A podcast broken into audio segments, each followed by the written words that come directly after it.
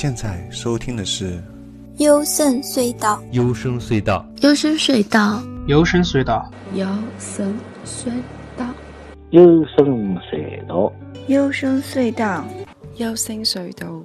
，The Sound of Dreams，幽深隧道，幽深隧道，The Sound of Dreams。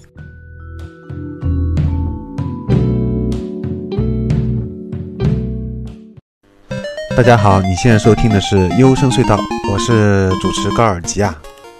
那么这期节目主要是关于我个人推荐的最佳的 PS4 上面的一些游戏，主要是去年到今年的一些作品吧。不过因为我个人时间和精力有限啊，像 P5、呃塞尔达这样的满分，就大家所有人都觉得呃好的游戏，我还没有玩。呃，所以我玩了一些相对来说知道的人不多，但我觉得还是属于大作吧。好的，那么就从当中我玩过的当中啊推荐。好，那么首先想推荐的第一个，也是我最想推荐的，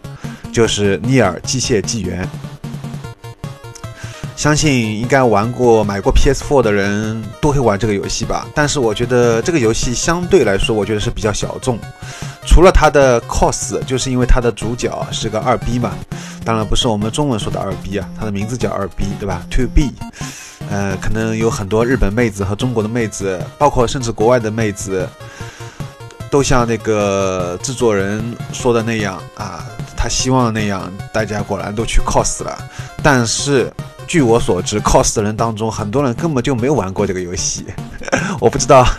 游戏制作人。他自己做完这个游戏以后是怎么怎么想的？因为，呃，我看了一下他的采访啊，就是横野太郎他自己就这个游戏制作人嘛，他自己说他是希望这游戏做出来以后是有 coser 会喜欢去 cos 里面的 to be 啊，的确如他所言，很多人去 cos 了，但问题是 cos 人当中那么多人都是没有玩过这个游戏的。所以我还是想这里觉得想安利一下，呃，现在也出了 PC 版，对吧？那么这个游戏其实它是续作了，因为它先前有出过，呃，前面的一些作品，但是因为没有中文，没有官方没有出过中文，所以玩过的人不是很多。那么这次也是在 PS4 上面终于出了中文，但是非常可惜，就是好像应该是完结了吧？嗯，然后这个故事的话，我觉得。我这里先要透露一下啊，我这个讲这个游戏的时候，我难免会有剧透，所以如果大家呃没有玩过这个游戏的，想保留对这个游戏的印象的话，就不要听我讲剧透的话，那么可以直接先跳到节目的后半部分啊，可以跳到二十分钟以后吧。好，那接下来我就要讲了。那么这个游戏啊，首先要讲一下，就我这次的节目选的音乐都是在 FAC。FC 就是任天堂出的第一代红白机上面的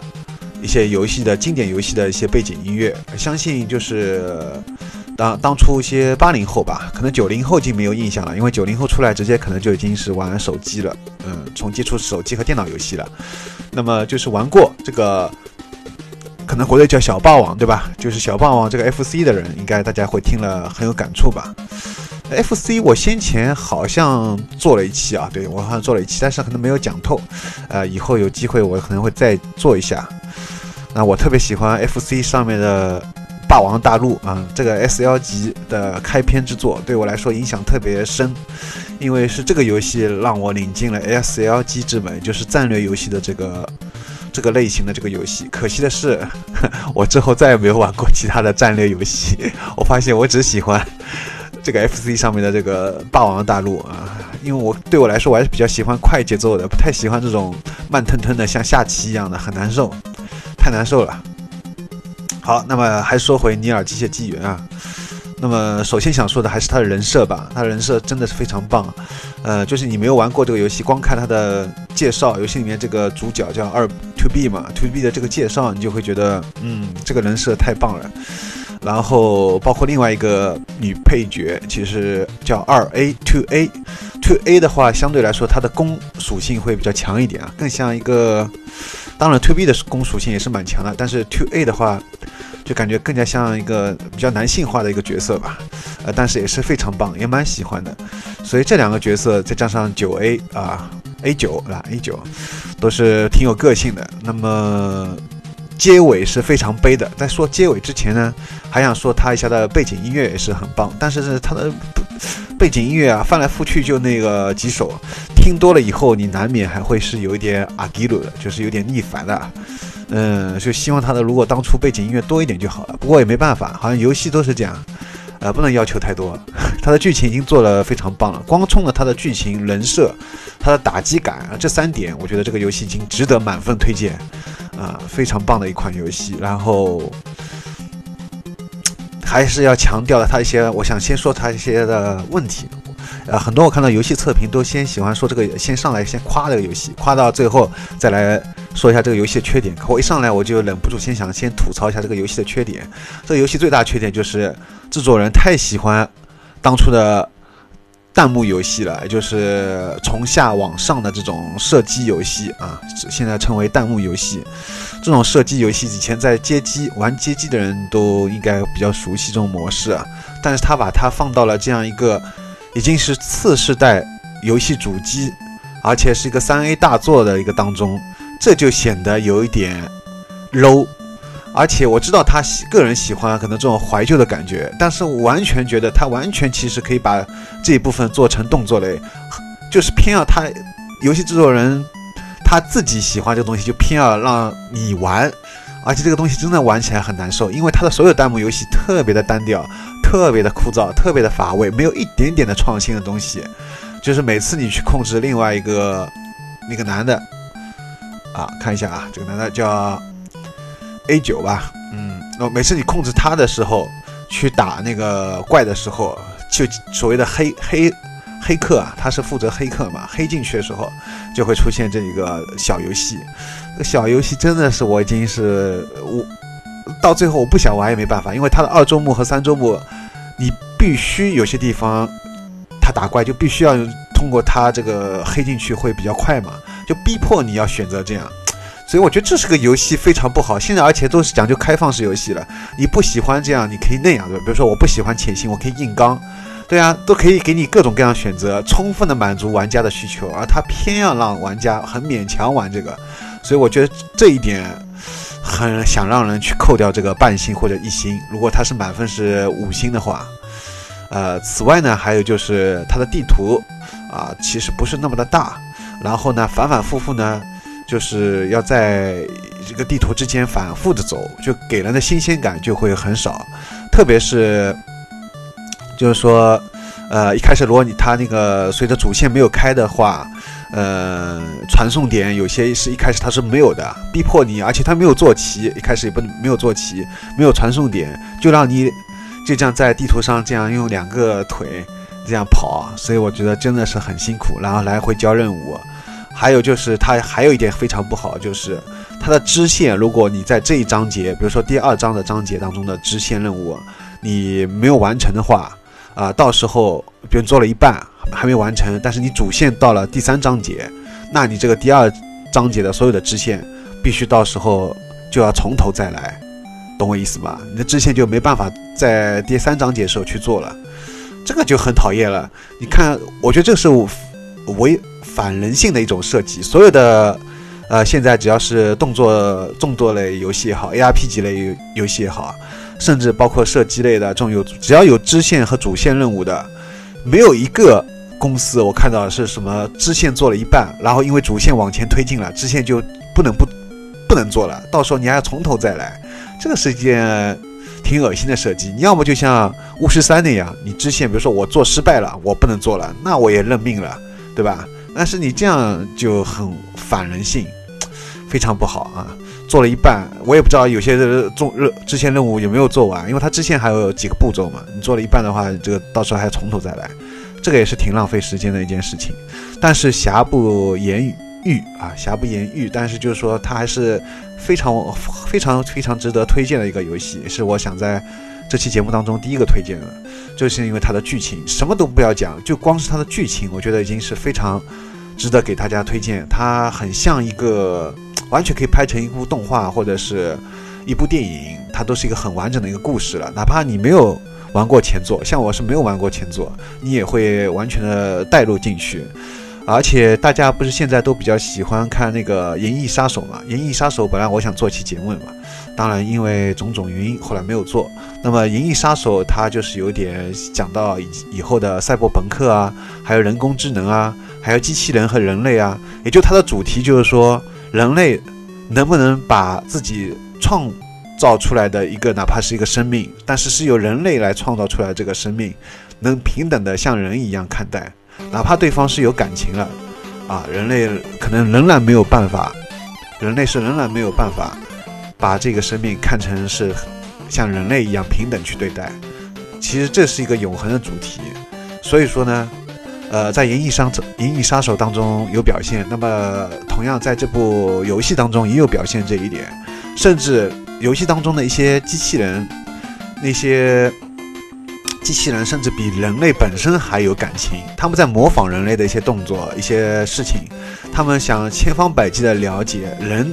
的感情，包括人的一些行为，去比如说去超市买东西啊，去商场购物啊这些，或者谈恋爱这些，他们想搞清楚这些人类的日常行为，你你去教这些到底是什么样一种情况？所以说呢，其实他的故事是非常悲伤的。啊，是如果一些泪点比较低的人，可能玩这个游戏就要哭了。呃，记得上一次在做 PS4 游戏的推荐的时候，我也推荐了另外一款游戏啊，不叫《生化危机》，啊，叫对，叫《生化奇兵》。嗯，BioShock。那么这个。同样，《生化奇兵》也是有蒸汽朋克加一些反突破、反乌托邦的题材的一种科幻的融合。那么，我觉得《尼尔》这个是仅次于《生化奇兵》，应该说是同样啊，同样这两个游戏都是我心目中的神作，也是如果我想让大家推荐大家去玩 PS4 的话，我是我第一个想推荐大家就去玩《尼尔：机械纪元》。那么，至于像那个美国末日啊，呃，像那个就是。神秘海域啊，啊，这一些 PS4 的大家都公认的必玩的这个独占大作，我就没有必要去再去推荐了，对不对？好的，那么尼尔，其实我你看大家也看到我，我没有再去深入的去讲，因为 我怕还是我怕还是会影响到大家去玩这个游戏的一些剧透的话就不太好啊，所以我。所以我这里还是保留吧，还是不讲了。反正就是光剧情上面是非常让人打动的，而且它后面有个很多个结局啊，呃，非常多的一个结局。嗯，反正有几个结局我也是不想玩了，因为实在太悲伤。而且它有一个结局是完了以后直接就是会删掉你的那个存档，让你游戏就直接没有了，就是从要从零开始。这个也是我很少看到的一个设置。横尾太郎这个人真的是非常有意思的一个人。啊，我这里可以再讲一下，就像我讲，如果我讲《银翼杀手》，我必然会去讲菲利普迪克一样。那么讲到尼尔，我就特别想讲横尾太、横尾太、横尾太郎，我的对舌头都转不过弯，转不过弯来了。我天哪，我的天哪！那么横尾太郎啊，这个人他非常非常讨厌、极度反感，就是在公共场合出现。包括接受采访什么的，所以他是一个极度有个性的一个家伙，而且他应该是不会为了钱去做一款游戏的。这个在日本也好，在美国当下的就是游戏制作人当中，我觉得还是比较少见的，啊，是一个比较有骨气、有傲气的一个人。那么最后没有办法，就是当时另外一个人一定要让他去做游戏采访，因为毕竟你做了这款游戏出来，你必须还是要去接受采访，还是要出现在一些公共场合嘛。那么他说行。那么那个人就说：“那你这样吧，你戴个面具吧。”所以他就戴了有一个面具，这个面罩呢，就是大家也会在那个游戏当中看到的，还是个比较标标标志性的。他戴了一个面罩，每次接受采访的时候，他是不会露出真真面孔的。所以到目前为止，世界上能看到他到底长什么样子的人也很少啊。那么好了，那么关于这个我就不再讲了，这个因为讲下去就实在太多了。好，那么我第二个想推荐的就是《命运二》了。那么《命运二》非常可惜，国服据说暴雪有代理，但是最后大家发现，原来暴雪只有台服，没有国服。《命运二》呢，呃，首先我比较我个人最喜欢的游戏就是 Xbox 最擅长的三类，就是枪车球。对的，我是典型的美式游戏的拥护者，但是我发现我后来买了却很多的日日常的游戏啊。那么命运二呢，它就是个突突突游戏啦，射击游戏，而且它又有副本，所以它当初这个游戏做出来的时候是想挑战魔兽世界的这个地位的，就是想做成一款类似的这种。呃，奶有奶，然后这样的就是铁三角的，就大家所说的战法木啊，这样一种结合的 ARP 级加 R P 级加上射击类的这种结合的这种游戏。那么其他暂且不谈，我就光说它的一个手感，就它的每一把枪的那个手柄的震动的回馈啊，这个手感是不一样，有很多细微差别。光这一点，我觉得就秒杀了很多的射击类游戏，啊，光这一点我就值得觉得满分来推荐给大家去玩这一款游戏。呃，但是前提还是那句话，大家如果跟我一样没有基友的话，我觉得大家可以去尝试一下单机。多人模式稍微尝试一下五人那个简单的副本，那接下来这个游戏就可以卖掉了，因为你会觉得你实在找不到基友啊，到最后是一件挺悲伤的事情。就像我玩所有的网游，我发现我到最后都找不到基友，就算找到了基友，呃，毕竟也只有两个人，对吧？那有很多副本是至少要三个人、五个人，那么它还算好，它里面有些游戏只要三个人就可以。啊，挑战高难度副本，呃，最多的 raid 也就是最高的难度的副本也只需要六个人，所以我觉得这一点已经相当相当好了。我玩过的所有的 PC 上面的网游都至少要五个人以上，甚至像魔兽世界以前最最早的时候，六零年代的时候，还要四十个人才可以下一个副本。你想想看，这有多么的难受。真的很难受，光组队把这四个人组齐 进副本，我靠！然后这个人掉线，那个人掉线，然后这个人等，那个人等，一个下午，一个通宵，一个副本有时候还打不完，就是这样，真的太难受了。所以他这个人少，我觉得很舒服啊，这个就很好。当然人多人也有人多的好处，但是我个人还是比较喜欢人少，最好有两人就可以挑战最高难度副本，那是最好不过了。那它毕竟又做成了网游。所以这点又是挺讨厌的，还是我那句话，如果大家就是身边没有基友，网上又没有呀，你是因为毕竟 PS4 在中国来说还是个比较冷门的一个东西啊，相对三大主机来说，我觉得应该是任天堂的知名度在中国更高吧，就是大家玩的呃人更多，像那个就是现在出的这个 NS 啊，Switch 我也买了，肯定是玩的人更多，像那个真迹，他不是组了一个。做了一个邦瑶的那个游戏的一个微信群嘛，里面一帮子人都是认猪啊，一帮子人，我当然我这里说的认猪不是骂人的意思，我只是称呼，就像那样 骂骂索尼，我没有任何歧视的意思啊，我只是这样称呼一下。这里面里面一帮人全都是玩任天堂的，所以我叫一个玩 PS4 人都叫不到啊，非常可怜。你可见可见可想而知，我觉得他们就代表了当下年轻人，大家零零后也好，九零后也好，反正就是年轻人。目前最受欢迎的，我相信应该是休闲玩家最受欢迎的，应该是也是最适合情侣玩的啊，是那个就是这个 NS Switch 啊，任天堂出的这个。然后我这里还因为主要是想做 PS4 啊，所以我这里就重点还是谈 PS4 的游戏。那么《命运二》呢，我觉得它首先还有一点就是它的大气磅礴的内部场景，它的那个一些星球啊，它有几个星球嘛。然后星球上面那些建筑也好啊，那些植物也好，那些颜色啊，都特别的科幻。你真的感觉身临其境，就是像在一部科幻电影当中一样。而且它的颜色配的特别舒服。然后有一幕场景里面有一些，就是你人如果走动的话，那个画面也会跟着你在变变化。呃，就像有点像在看了一个真实的一个东西一样。所以那个这种细节都做得很棒。而且它那些建筑特别高大，就是比你的游戏里面的角色要高很多很多，特别高大，所以给人感觉很大气磅礴。呃，也是花了很多年哈，他才呃，就是当时来就是策划这一款啊，这款设计的副本游戏。然后它的那个单人主线剧情也是时间也是够的，我觉得还是挺满足的。因为其实我这里想吐槽一下，就是现在比如说像那个。马上要发售的今年的那个《使命召唤》，它只有五到六个小时的单机，所以这个就让人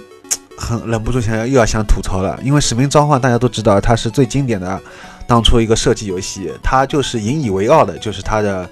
对这个单机一个个人单机的这个流程做得特别好啊。现在它居然这个已经变成像赠品一样，变成像一个前菜，变成一个像凉菜凉拌的菜，只有五六五到六个小时啊，它的重点都放在了多人 PVP 上面。这个我觉得有点本末倒置了。所有的射击类游戏，特别在主机上面的，如果你不是作为一个纯粹网游而出现的这一个单机版的一个主机版的这样一个设计的游戏大作，我觉得应你应该都是把重点重心要放在单人的一个主线的剧情上面，而不是放在这个 PVE P PVP 模式上面啊。好，那么还是回到命运二，所以说命运二这一点做的是非常好，呃。他在那个这次的单人主线剧情做得很充实，不仅如此呢，还有非常丰富的 PVE 模式。请注意啊，是 PVE，不是 PVP。我们现在所玩到的很多的射击类的游戏，包括像那个呃育碧做的一些《幽灵行动：荒野》啊，像那个叫啥《全境封锁》啊，啊，甚至包括像《泰坦》。泰坦降临二啊，这些射击游戏都是有很多 PVP，但是 PVE 相对来说就少了一点啊。当时当然了，现在全军封锁一些 PVE 还蛮多，但是我觉得命运二的 PVE 它做成这样三人的一个副本是非常有意思的，因为它是很有科幻色彩的，而且它有，而且它这个三个职业呢，因为防止有职业歧视，因为我们通常知道玩下副本的话，玩过魔兽世界的人都知道，你只要一下副本。啊，这个治疗是最难喊的，他就是个大爷，对吧？所以说，呃，战士和治疗都是总是最最难找的，所以他就防止这个职业歧视，所以每个人都可以，呃，加加奶啊一些东西。当然，它里面相对来说术士是比较偏偏奶的，但是没有这个歧视，你玩猎人也可以啊，玩战士也可以，就是这三个职业都是 OK 的，都可以下副本的。所以这样的话，我觉得就很好，而且他人又少。让休闲玩家也感到了温暖，嗯，非常好，所以这里就推荐一下《命运二》。好的，而且它据说后面也是会有不断出 DLC 跟那个不断出一些新副本，更新应该还是会蛮多的。但是还是那句老话，如果你没有基友像我一样，呃，大家可以就可以玩过这个游戏的主线剧情通了以后，基本上稍微尝试一下这个。其他的一些小任务啊，就是能做的一些单人任务和一些不需要靠基友完成的或者比较简单的这个三人的小副本，就所谓的日落嘛。我现在因为刚刚卖掉了，我可能现在又出新副本，就最简单的一个日落副本，打完以后基本上这个游戏就可以卖了，就这样。好的，嗯，那么接下来我发现我本来以为我就讲十分钟就能把两个游戏讲完，哎，结果我发现还是讲的时间蛮长的啊。第三个想推荐的。那么，第三个想推荐的仍然是一款射击游戏，就前面也提到的《泰坦降临二》，这个是去年发的一款游戏了。《泰坦降临一》我也玩过了，但是《泰坦降临二》我觉得超远远超过了一代，因为它增加了一个单人的主线剧情。而且这次有那个中文配音，和泰坦的这个互动也是非常有意思，里面有一些非常幽默的对话。当然，最棒的还是它的这个单人的主线剧情，当中有一段特别棒，就是它的扭曲时空，你在那个地方突然又可以回到这个地方先前被毁灭之前的这个情况，有有那一个章节。后来我发现大家都提到那个章节啊，那个章节是非常棒的，而且我也很少看到游戏当中会这样一个设置，一般可能只会出现在科幻电影当中，但它居然出现在游戏当中，啊，所以给人非常惊艳的感觉。还有呢，就是它的难度，我觉得它这刚好，就不是非常难，但也不是非常简单，就是让那个射击苦手，就很多人说，哎呀，我怎么，我有些人会抱怨吧，就说我玩射击游戏好像会射不到。射不到那个敌人啊，这是那我就可以推荐你玩《泰坦降临二》，我觉得它就不是那么的难。但是除掉单人剧情之外啊，就如果说它的 PVP 的话，我稍微玩了一会儿，还是没多大兴趣，因为它的 PVE 没有了。我记得我当时玩 P 呃《泰坦降临一》的时候，还有一些 PVE 的，我觉得还挺有意思的。但他这次二代 PVE 就好像被削弱了。啊。好，接下来我要推荐的是一个很多人可能都知道游戏了，也是国行现在在力推的啊，《地平线：零之曙光》（Horizon Zero Dawn）。那么也是今年三月份发的一款游戏，那么画面也的确不错，而且它是可以无止境的射嘛，但是它就是没有近战，啊，无法用大刀砍杀这种快感。当然画面是很好，那么也跟巫师三一样，呃，比较注重这种明亮的阳光，当然有这种昏黄的阳光也有，但是看一个游戏它是不是用心，就看它是不是有一些明亮的这些色彩。而不是一天到晚躲在黑漆漆的角落啊，看都看不清楚，然后在那边搞得来恐怖兮兮的。这种游戏我是不太喜，个人不太喜欢玩。所以像《生化危机》这种我是不不碰的。所有惊悚类游戏我都是不碰的。我觉得光是画面就让我难受死了。我比较喜欢明明堂堂正正的在光天化日之下，很明亮的阳光下面啊，这样来战斗。那它还是有很多缺点，其中一个包过后，它就是中文字幕实在太小了。虽然也是官方有出中文版啊，但那个字实在太小，跟那个巫师三一样，嗯，这个字非常小。如果在电视机上面看的话，是看一会儿眼睛就很酸痛的。如果你接的太离得太近的话，对你这样眼睛也不好。呃，如果你接显示器，可能会看得比较清楚。但是这种家用主机游戏，呃，而且号称是什么六零。六零那个刷新率是六零六十，然后什么支持 HDR 的，那当然是在电视机上面了，谁还会去在显示器上面玩？实在迫不得已，对吧？那么这款游戏就是说没什么大毛病，但相对《尼尔：机械纪元》来说呢，我觉得它的剧情上面是有弱了一点，就比较传统的那种，不像《尼尔》，就是说给你的啊，一直猜不透它，一直猜不透它的结局到底是什么，而且那种。悲伤的那种很抓人的情绪，包括对人类的本身的这种反思，它有很多这种东西，这个比较有内涵、比较有深刻的这些东西，呃，地平线零之曙光是没有的，只有在尼尔当中是有的。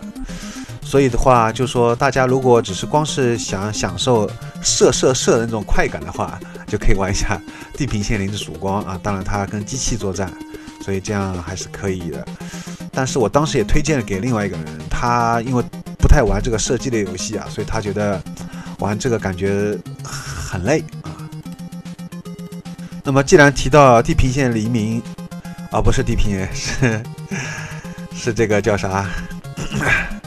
地平线零之曙光啊，我这里就顺带要提另外一款半成品游戏。其实我一开始抱有很大期待啊，但是这个后来没发现原来是个半成品，就是 Record 核心重铸。呃，它其实啊，这里它我这里就顺带说了，Xbox One 的游戏，反正就一起说吧。Xbox One 在去年推的这一颗独占的游戏，呃，但是动作很流畅啊，设计思路也比较有趣，也是打这个机器人。那但是呢，bug 太多太多，而且它第五个机器宠物干脆就没有做，所以是后来大家都是很多人差评。而且这款游戏相对来说就是。相对于来说，它不是 FPS，不是射击类游戏，它更大、更多的偏向于 ACT 动作类，啊，甚至可以说是 3D 视角的马里奥，因为有一些都是跳要跳的，打斗它有些倒不是很难，跳非常难，所以这一点的话就比较接近于以前 2D 的那种类似像马里奥这种游戏了，包括最后的倚电塔真的是非常难，我死了很多回才终于打通了这个游戏。呃，我这里讲的所有游戏，我都是我自己通关的。我不，我没有通关的，像那个唯一唯一没有通关的，我会放到最后讲啊，那个游戏。然后关键是最后一张地图啊，几个迷宫副本都是差一个核心电池，导致无法开门。然后我死活都找不到，花了很多时间。我网上也翻遍了所有的攻略，呃，关于如何找一些这些副本电池的，但是没有找到这方面的攻略和别人玩家提供信息。还有一个副本里面呢，也死活找不到两个箱子，反正 就挺难受的。而且这方面的攻略实在太少了，连 UCG 这个中文杂志里面，杂志里面也没有怎么很详细的谈，只稍微讲了一下主线，关于这些其他这些支线的迷宫副本啊，是怎么找这些电池，他都没有交代。所以说，这是一款被忽略掉的游戏。呃，我觉得挺可惜的，因为我觉得它从它的这些构思、呃设计上面是不亚于。这个地平线零之曙光的是完全是可以作为一款可以抗衡的这样一个大作，但是这个微软没办法，微软最近这几年它全部注注重硬件，软件上面特别差，所以说这个独占游戏就被大家啊都差评。那么既然说到 Xbox 了，我这里想唯一推荐一个 Xbox 的独占大作，那就是《极限竞速：地平线三》（Forza Horizon 3）。这同样也是去年九月二十七号啊出的一个 Xbox One 上面的独占游戏，当然无印时也可以玩的。它是费扎六的一个呃正统的一个一起平行的一个赛车类游戏，呃，但是我觉得它的很多创意想法是我在其他赛车类游戏没有看到的。所有的赛车类，比如像 PS 平台上面的 GT 赛车系列，像 Xbox One 上面的极限竞速。就是废渣的这个正统的这个系列，现在最新的是废渣七嘛，它这些都是如何去真实的还原游戏，啊呃赛车这个手感，对吧？当然，喜欢拟真游戏的人大家都可以玩，但是作为我自己来说，我相信大部分人来说玩游戏并不是要在里面如何真实的去还原，而是要玩到那种爽感和快感。你玩游戏不是来说我去体验那种。像平时一样开车小心翼翼的啊，这个然后又不能加速，还要看看有没有停车要被罚个罚单啊，或者是被被那个拍照要拍到啊，这种这你就开车就开得很不爽，对不对？那这个玩游戏本来就是要爽，追求一个爽字快感，所以这点上面，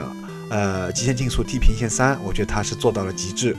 嗯，光是它在澳大利亚运用了它半个地图上面，我觉得光是这一点啊，这个已经是秒杀很多赛车的游戏。此外，它还有很多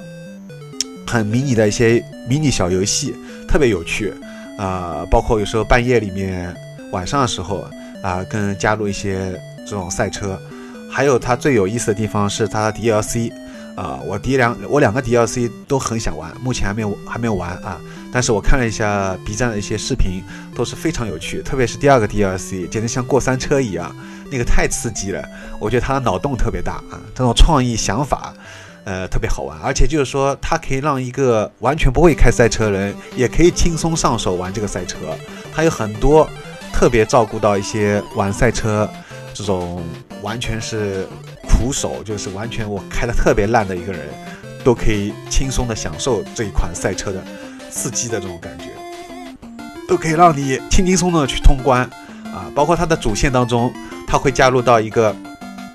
类似跟直升机。开啊，跟那个大卡车开啊，在水中，甚至在水中啊，这个跟这个水中的潜艇开啊，那个赛艇开啊，都很有意思。这种这种，因为我特别喜欢越野车啊，越野越野车这种模式，所以我觉得它这种在野外啊随机加入的这种东西，我觉得特别棒。呃，包括它的多人这个在线 PVP 模式，也也有有些那个几个模式也特别有趣。就是这个游戏，光从趣味性上来说，我觉得已经是。很难见了，很难得了。呃，它吸收了极品飞车那种趣味性，同时又照顾到极限竞速正统系列和 GT 赛车那个拟真的那些东西，它把两者结合的非常好。还有就一点就是说，我也是从这个游戏开始，我发现果然要用 VPN 啊，要翻墙，就是才可以玩到它的这个多人多人的模式，包括它里面有个拍卖行，和涂装嘛。拍卖行里面还有一个涂装，涂装就是你可以用那个下载一些别人已经帮你弄好的、设置好的这个赛车外面的一些涂装，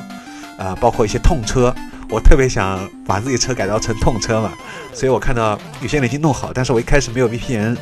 没有挂上去的时候啊，我怎么怎么都弄弄不出来那个别人就下载不到别人已经弄好这个涂装的这个东西，所以就很难受。后来后来。呃，我终于发现，我花了很多的时间，终于研究出来怎么样可以在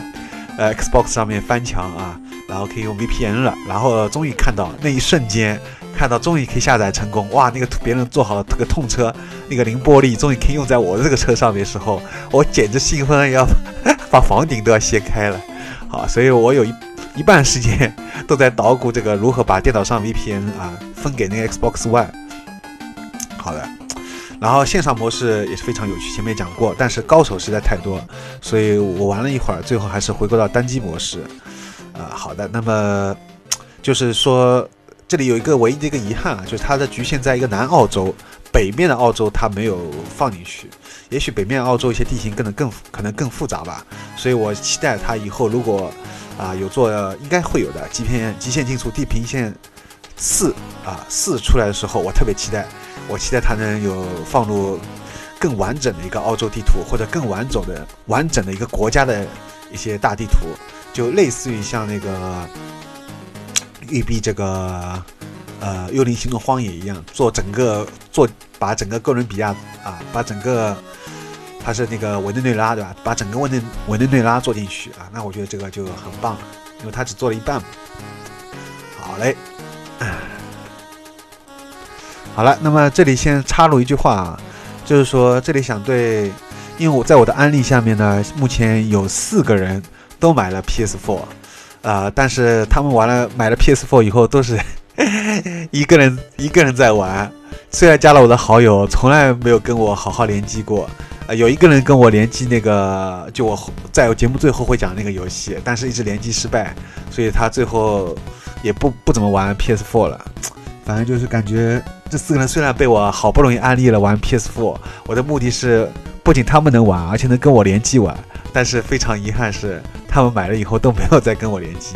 所以我我希望就是大家如果听完这期节目有兴趣想去玩 PS4 的人，希望能加我的。PS4 好友，而且能跟我一块玩一些联机类游戏。呃，那么我的 PS4 上面的 ID 就是 Go Lucy 的 Dream G O L U C I D D R E A N。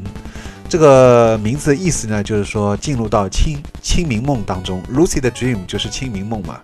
所以我就用了这个名字，应该挺好记的吧？相信我听我节目当中，应该对清明梦的人有兴趣的人应该也有啊。那么这里还有就是要补充另外一点，就是关于 PS4 的这个游戏的购买，很多人觉得，其实很多人我知道大家都对这个 PS4 有兴趣，但是他们会找各种各样的借口。这里我可以把一个个借口都驳斥掉。第一个借口就是说，他说：“哎呀，我家里叫啥？呃啊，不是我家里。”他说：“哎呀，这个太贵了。”好，我问他为什么贵啊？是游戏主机，游戏主机，他说的好像。呃，目前最便宜的是一千六百多啊，就是国行的 PS4 的话，然后国行可以翻成港服啊，可以让那个备份成港服的，所以这这点不用大家不用担心。那么有人就说，那一千六百多块钱很贵吗？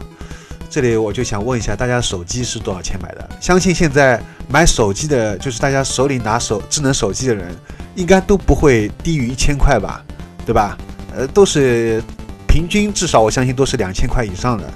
啊，两千块左右的吧。国产一般现在，你说锤子手机也好，华为也好，一般都是一千五到两千吧，就是入入门级的。更好的 Mate，像华为的 Mate 系列三四千都有，对吧？我这里就说最便宜的。那么好了，就说最便宜的智能手机，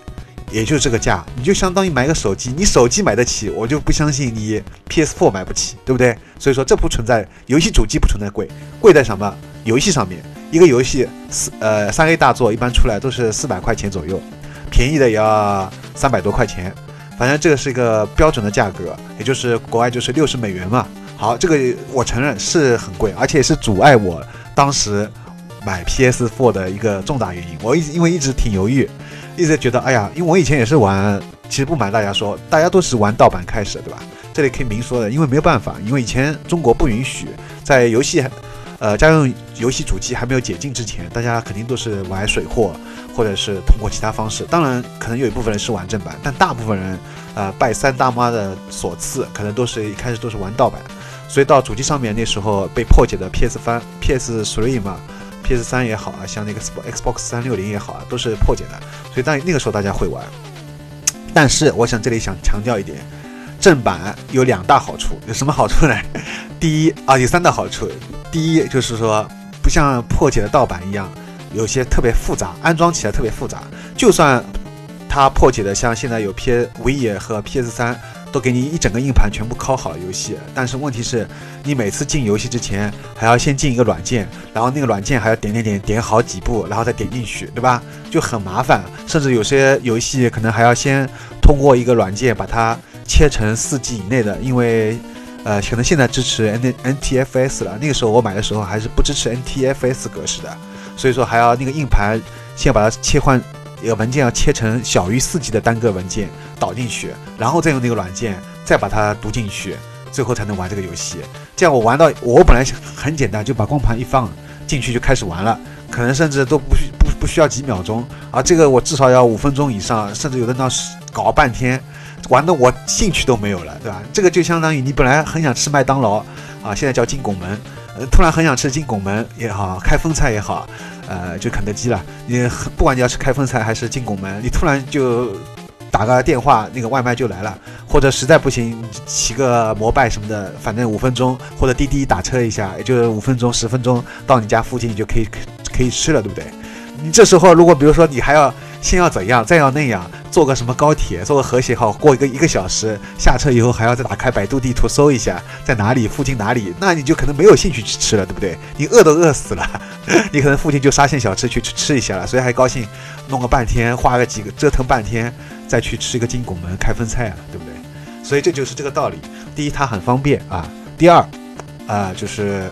它有后面的一些 DLC，当然 DLC 也是花钱的，但是你到时候可以买个年度版，我在后面会讲。啊，你可以买个年度版也好，怎么样？花买个它的那个机票也好，这样你就可以完整的玩到这个游戏的全部。因为我觉得大部分游戏而言，它的 DLC 还是值得一玩的。当然，像有一些游戏啊，它的 DLC 是蛮偷懒，比如说像大家都会比较喜欢黑育碧啊。其实大家都喜欢育碧，但是因为育碧一些东西做的实在让人很讨厌，比如说它土豆服务器也好，它的 bug 也好，还有它的一些单调的重复的东西也好，像育碧的那个。《幽灵行动：荒野》它的 DLC 就是在网上被人家、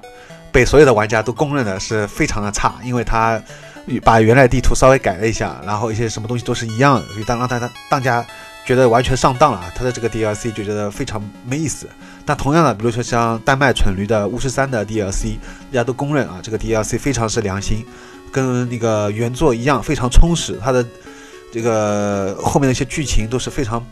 值得一玩的啊，可以主线有个相呼应的，所以就大部分而言，或者至少一半以上，三分之二吧，啊，游戏的 DLC 都是值得一玩的，这样你能更完整的去体验这个游戏。所以说呢，呃，这个是盗版破解的是玩不到的。还有就是第三，第三的话就是它关于多人的一个模式。一般如果就是你玩破解的盗版也好啊。这种游戏是不能上上线的，不能用你的那个 PS4 账号登上去的，因为登上去要被 ban 掉的嘛。你不能体验到它的多人模式，像《神秘海域》也有多人的模式。虽然可能像《神秘海域》这一类比较注重单机的模式的话，它可能的多人 PVP 模式就是可玩可不玩。但是作为一个完整游戏来说，一般我玩好一个单机模式，通关主线，把所有支线全。全部做完之后，该收集的全部收集完，啊，我这时候就想会去体验一下它的多人模式，还是会多少都会去体验一下，啊，虽然我不会玩时间太久，但是我至少想看看到底它的多人模式是怎么做的，像就像品尝一道菜一样的，比如去一个餐厅一样，比如说 一个去一个自助餐啊，你花了这个钱，他什么都可以吃，然后可能这时候你看到，哎，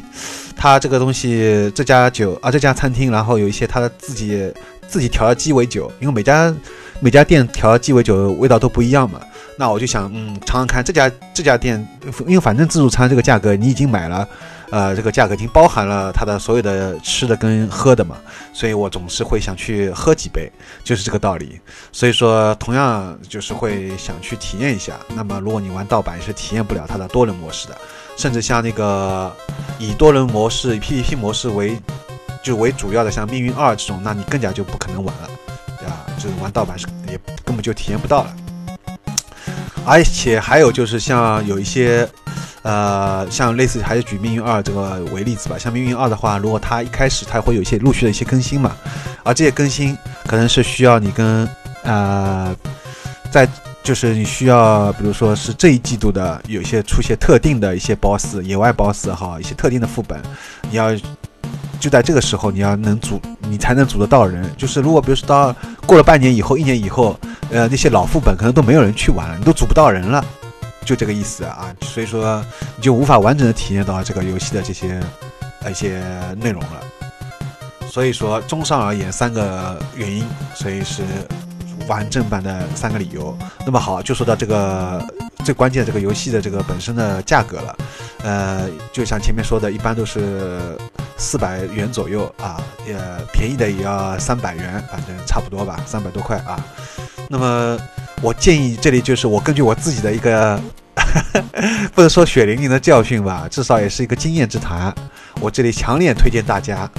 选两种方法，一种就是说，如果你想玩最新的游戏，比如说现在一个你特别想玩的，像这个月啊出了《中土之影二》。还有那个德军总部二，这是我两个特别想玩游戏，那你就去在第一时间去买全新的游戏，买来以后呢，你通关之后呢，你就立刻把它挂闲鱼卖掉。那么这时候有人就要问了，哎，可是这个游戏后面有很多更新 DLC 啊，你先不说 DLC 很棒吗？啊，对呀，呃，那这个我我还想玩 DLC 啊，那怎么办？别着急嘛，那你这个游戏卖掉了以后呢？你等到它过一年以后，它会出一个年度版，就是这时候它会把所有的 DLC 都包入进去，都收录进去。那你这时候再去买它的年度版就可以了。这样的话，你就又能玩到 DLC，又能玩到它最新的第一时间玩到这个游戏。同时呢，呃，这个游戏的价格呢，呃，在你手里就出去的时候不至于太低。为什么我建议在第一时间把它就是卖掉呢？因为我先前呢就很傻。比如说，我当时买了那个忍王，还有那个地平线灵之曙光，啊，我买来以后呢，他们都说有 DLC 嘛，然后我就等啊，呃，我那个人王还买了机票嘛，呃，它的 DLC 都包含了嘛。可是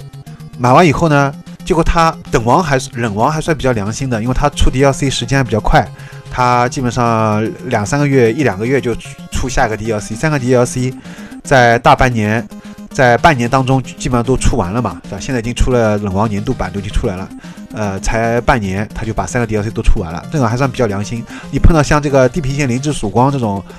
非常不靠谱的，半年以后才发布第一个第一，而且好像貌似只有一个 DLC 的啊，像这种游戏，那你就不划算了。为什么？因为这个全新的游戏你买过来的时候啊，它是原价四百块，假设它是四百块，但是等到你卖出去过过了半年以后。它就只有两百多块钱，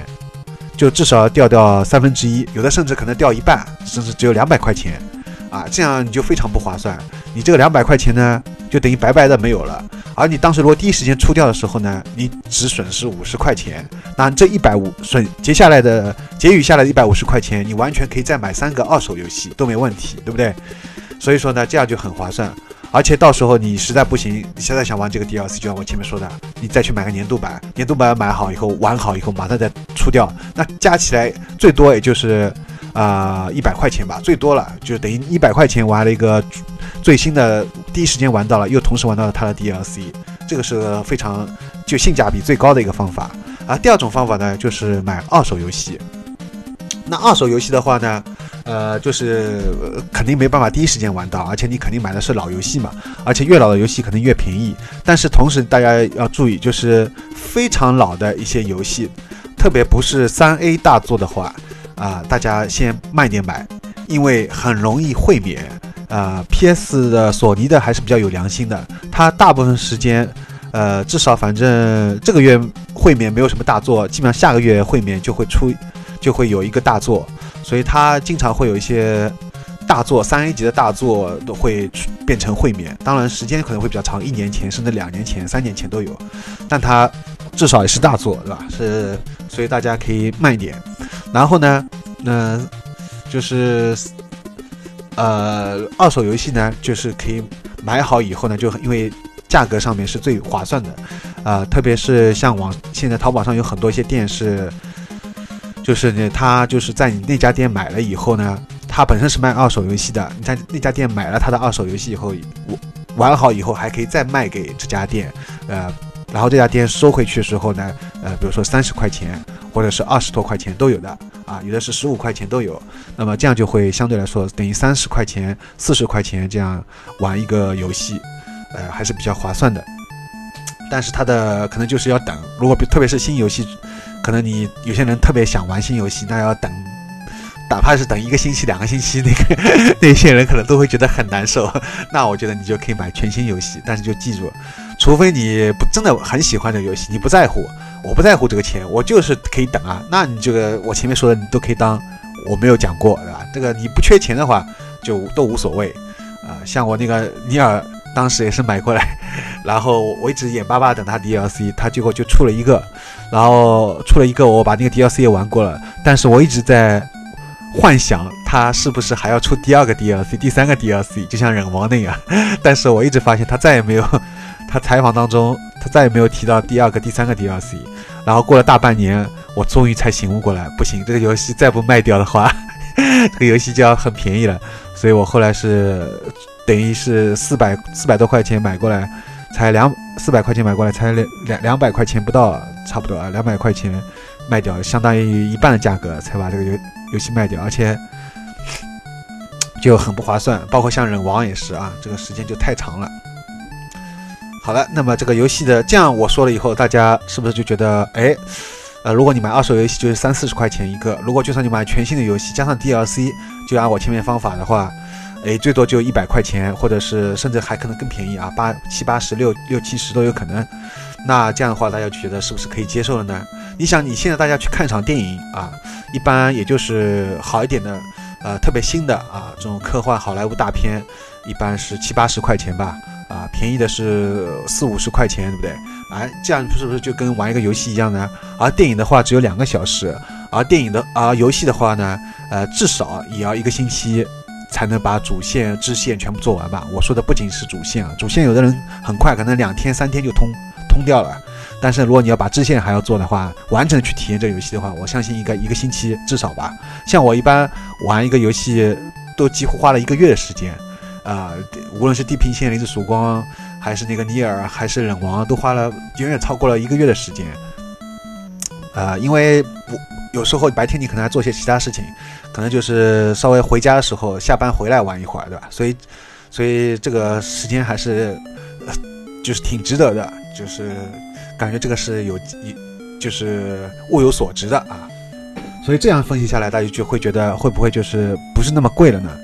呃，其实真正的贵是在第一时间预购，预购了这个游戏，而且是买数字版的。其实对那些玩家来说，啊，这个游戏的支出可能会比较大。但是其实你想一想啊，也不是很大，因为我算了一下，像一个月，啊，一般支出的话，呃，房租其实是最高的。房按如果按以房租为标准的话，呃，在上海最便宜的外环也是要三千吧。呃，我我内环就不谈了，四五千、五六千都有，对吧？所以说，就最便宜的按三千，哎，三千为标准来算的话，三千块为标准来算的话，那你想，你其实玩游戏最多也就一千，因为一个月我算了过了，最多一般正常上班的人啊，能玩三个大作已经很好很好了，估计一般玩两个大作差不多了吧？好，那就按三个来算好了，呃，一个玩三，呃，我前面说的三，呃，其实应该没有那么贵了，四没有四百块了。呃，大部分游戏是三百出头一点，那么就按就按三百三十块来算，反正一个月一千块左右吧。一千块对一个人的一一个月娱乐来说，对一个正常的现在一个白领来说，我觉得是绝对可以承受的一个价格。因为你想出去吃一顿饭啊，现在稍微吃好一点的，人均下来也要一两百，对吧？那如果你吃西餐的话，可能还要贵两三百都有的事情。所以说的话，你其实想想，你吃三三四顿饭。这个这个就等于玩三四个游玩三个游戏了，对不对？所以说，当然可能有些人还卡拉 OK 啊，买点衣服啊什么，那就不谈了。所以说，真的，我觉得，呃，这个游戏的开销不是那么的大，特别是像我这种不是买数字版的，玩中国的一个玩家，好处就是我们可以我买光盘版，而且可以有这个流通的方式。当然，日本可能也有啊啊那个亚马逊啊，反正就通过这个二手的方式，可以把这个再出掉，再可以回血。所以是这样的一个就会比较好，因为我真的看到土豪是像 UCG、像 VG Time，因为我也关注了 VG Time，VG Time 里面那个雷电还有那个大力，我看到他们那个，包括 Gameker 对吧？我关注这几个游戏的这个公众号，还有 B 站他们那个视频，看到他们每次做这节目时候，后面那个一排，还有他们的打开他们的 Xbox 或者是。PS4 的时候，里面看到那么多个，而且都是预购的，可能还是预购的这个数字版游戏，那才叫真正的土豪，那才叫真正的花钱啊！好的，那么这期节目其实还想说很多，但是因为时间有限，差不多了嘛，那这期节目先到此结束了。那么希望就是如果大家喜欢玩 PS4 的人呢，能还是那句话，希望能跟我联机，而不是说听完这期我好不容易讲了一个小时的这个节目，大家就自个儿偷着乐去了啊。希望能跟我多交流。然后我这边有一个建立一个微信群，是专门关于 PS4 也好，Xbox One 也好，还有甚至是 NS 也好，这样一个只要玩这三个游戏机的这样一个游戏机的微信群。那么欢迎大家先加我个人微信，然后我会把大家邀请到群微信群里面，然后大家可以一块来讨论讨论游戏啊，玩玩游戏啊，啊，都是蛮开心的一件事情。我的微信就是 G O R G I A S。G O R G I A S Gorgias 啊，高尔基亚的这个英文的这个名字。还有就是我们的这个节目的微信订阅号是，就直接搜索“优声隧道”就可以找到我们的微信订阅号。我们的节目呢是在荔枝 FM 和 Model 两个平台上面都有更新。那么关注我们的微信订阅号呢，也会收到节目的第一时间的推送。此外，啊，还有一个淘宝店，淘宝店主营主要是关于纪录片啊，有一部分呢还有文艺电影啊、动画啊等等。那么淘宝店地址就是 i y s s d 点淘宝点 com，就是爱优声隧道这五个字的中文的拼音的字第一个字母的简写啊，i y s s d 点 com，好吧啊，点淘宝点 com，i y s s d 点。淘宝点 com，那么我们在双十一有活动，双十一的活动就是有一百五十减五十、三百减一百、六百减两百、九百减三百的限量优惠券，啊，不多，二十张。那么大家可以来店里面领取优惠券再下单。从今天开始到十一月啊啊，到十一号三天啊，这个特价三天，呃，然后全场六折。啊，如果大家是有听我节目再来我淘宝店的，可以跟我讲一下，啊，那么我可以给你再给一个优惠折扣啊，都是没问题的。好了，那么这期节目就到此结束啦，拜拜。啊，对了对了对了，最后还要讲一下，就是我的个人的一大心愿，其实我一个大心愿就是 特别能希望跟一个人两个人一起坐在沙发上面，然后玩 PS4 也好，Xbox 也好啊。还有那个 NS 也好啊，因为我感觉这样的开心是那种见不到面，然后玩网游那种是没有办法代替的。因为现在虽然有网游这种形式，但是大家都是一般见不到面嘛，对吧？只能通过语音形式，甚至有些人没办法通过语音，都是看不到面，看不到对方在那边玩。而且网游，我之前节目也谈过了，我是不是现在不想碰了？所以我是比较喜欢两个人坐在沙发上啊，玩一些合作类的游戏也好啊。或者是单机的，哪怕是个单机游戏也没关系，对吧？你可以玩一段，我看你玩，然后接下来你把手柄交给我，我再玩一段，啊，两个人就这样一块来玩一个游戏，把一个游戏打通了，我觉得都是非常有成就感、非常有意思的一件事情。因为游戏它其实是的确是第九艺术，它能有一个互动的一个效果，让你一种沉浸式的体验，真正的沉浸式体验。像看电影的话，我们只能作为观众嘛。而这个游戏当中，你是作为主角，你来扮演这个角色，你来从头到尾去体验这样一个故事的从开始到结束跌宕起伏的一个过程，包括当中还有很多很细节的一些支线的东西、支线任务。所以这些东西完整的东西是电影和小说也好啊，或者是其他一些目前的形式艺术，其他的一些没有办法给我们代替的，没有办法满足我们的，只有通过游戏，游戏是唯一一个这样一个渠道。好的，那当然也有人说玩物丧志。对，如果玩物丧志，其实体现在一个 skill，就是过量了。如果你太沉迷于，你以至于影响到你的正常作息，甚至比如说你上班啊、学习啊这些影响到你了，那这个就是叫玩物丧志。如果你只是休闲时间啊，利用休息的时间去体验，而不是占据你的大绝大部分时间，并且你不是说那种很很花，把所有钱都花在上面。啊，我什么都不干了，我甚至饭都不吃了，我就买个游戏，那这个就是叫玩物丧志了。所以我相信这样的人，大家都是成年人，应该基本上听我节目的应该都是成年人，应该能做到，都能做到的吧？好，拜拜。